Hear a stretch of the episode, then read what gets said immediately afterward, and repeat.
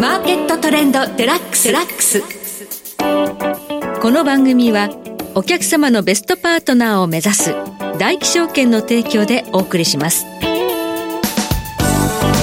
皆さんご機嫌いかがでしょうか？大橋ひろ子です。株式為替をはじめコモディティなどデリバティブ取引の最前線の情報をピックアップしてお届けします。え今日はマネネ CEO 経済アナリスト森永康平さんをスタジオにお迎えしております。森永さんこんにちは。こんにちは。今日からどうぞよろしくお願いいたします。さて今日は5月30日ということで月末、少しはあのリバランスの売りが入るかなとも警戒したんですが日本株思いのほか強いですね。強いですね。もうこの1か月ぐらい皆さん結構大盛り上がりというか,、はい、なんか僕はいまだにね日経平均が3万を超えてるというのに若干 違和感もあったりするんですけど、はい、もうなんか早くも受け入れて3万5千とか。とかっていう声も聞こえてますよね。はい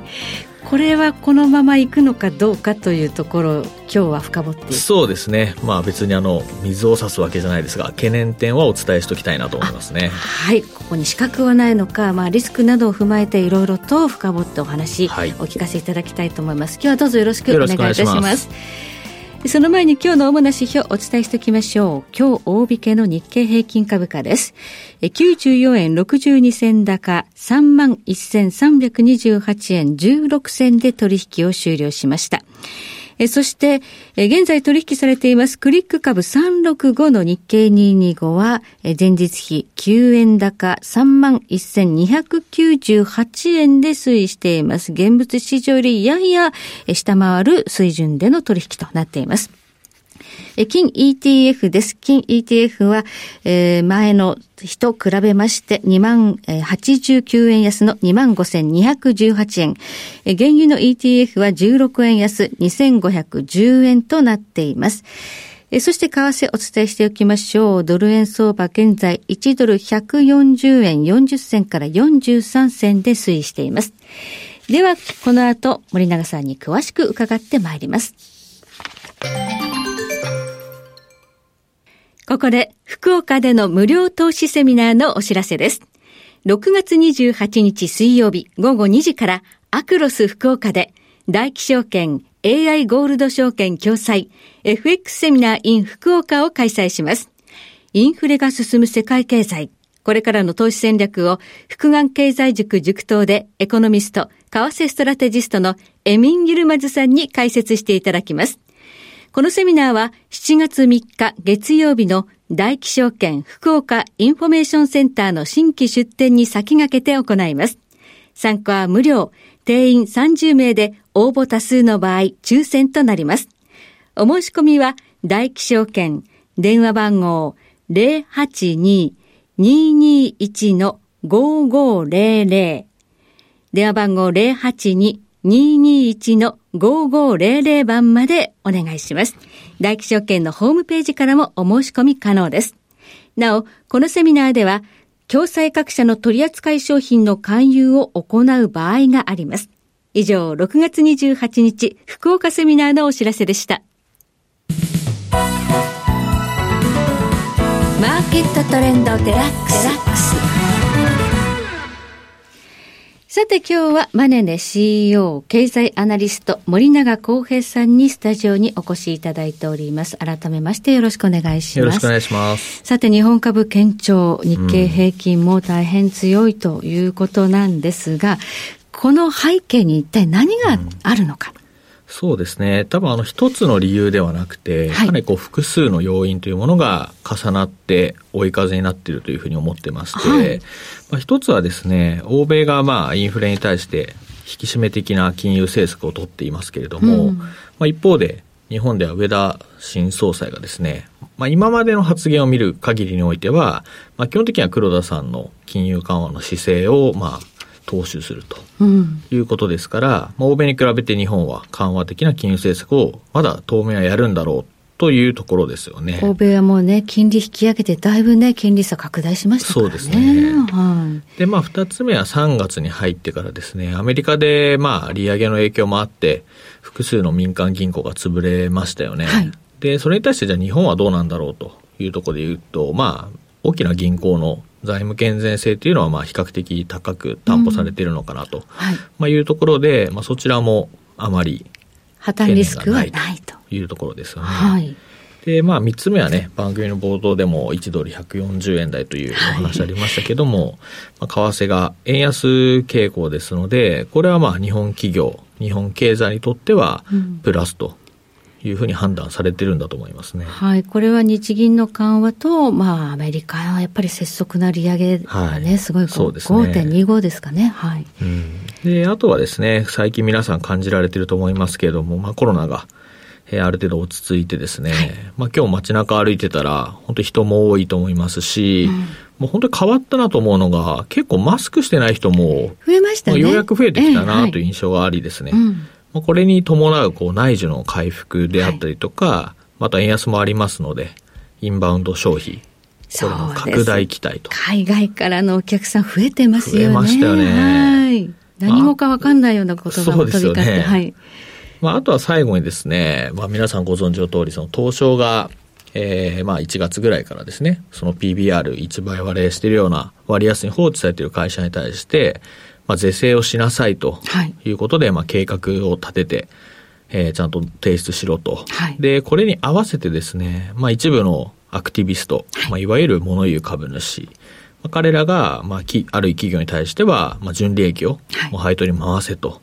いうような形で圧をかけていますから、はい、まあ、これらを受けてですね、まあ、その割安に放置されてた有料銘柄は、まあ、少なくとも PBR1 倍ぐらいまでは株が押し上げられるんじゃないかと。はいまあ、今言ったような大きく分けて5つぐらいの理由が、まあ、たまたま同時に来て、うん、追い風になって、これだけ強い上がりになったのかなという気がしますね。はいまあ、これだけ材料揃っていれば、これ、息の長い日本株の上昇につながるという期待が今広がっているというのもわからないでもないんですが、はい、そうですね。まあ、あとはここに当然ながら売りで入ってた人たちっていうのは今、踏まれてるでしょうから、そうですね。まあ、それちょっとテクニカル的なものも、踏み上げみたいな。追い風になってると。はい。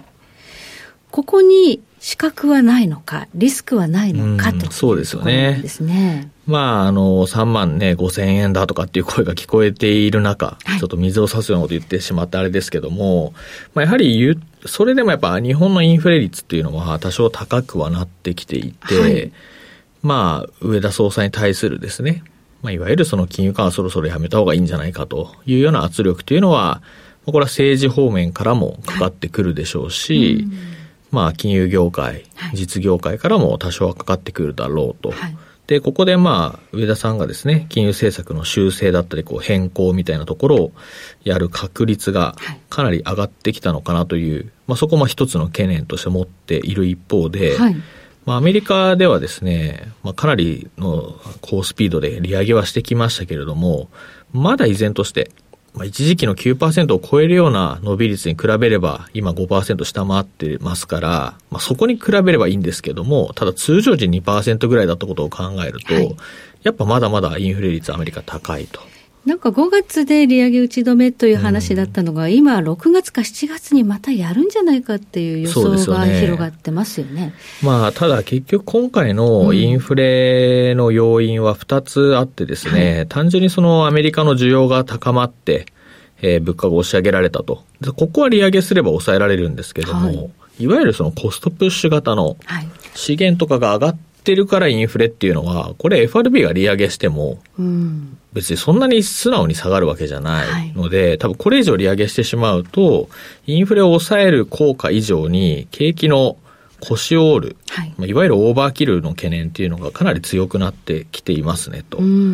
で、あとはそのシリコンバレー銀行の破綻を契機としてですね、民間銀行がやっぱり今貸し出しの態度を厳しくしていっているというのが、1、3月までのデータですけど、出ていて。貸ししぶりですね。で、多分、4、6月はもっと厳しくなっていくと思うんですが、はい、アメリカのこの貸し出し態度が厳しくなると、失業者が合わせて増えていくっていうこのデータがあるんですね。はい、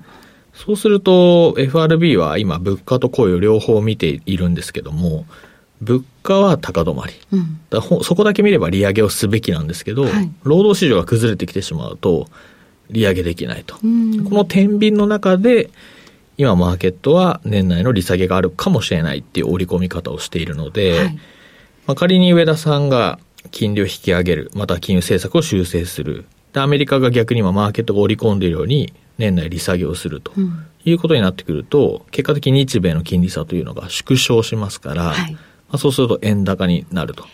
今1ドル140円台までやってきましたけれども、もうすでに市場にはまあ、ね、150円目指すかもみたいな声が出ているようですが、そこまではいかないだろうということですかね。まあ、短期的にね、この間つけて151円みたいなのは、あるかもしれないですけど、うん、ただ結局、金利差でもこの2、3年ぐらいとほぼ説明できるレベルになってるので、はい、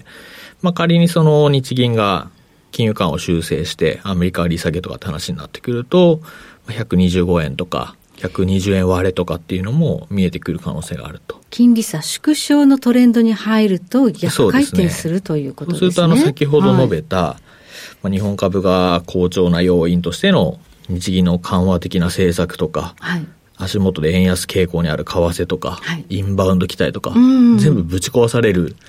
ことになるわけですから、はい、まあそうなってくると、まあその3万円超えてきて、うん、ちょっとテンションが上がる気持ちはわかりますけれども、はい、まあちょっとそんなに、こうね、何でもかんでも楽観的になれるような状態ではないんじゃないかなっていうのは思いますよね。今ちょっと日本市場に関しましては、総楽観的な、ね、そうですね、ムードが広がっていますね、うん、これはもうやはり、この日銀の異次元の緩和が続いているということの安心感、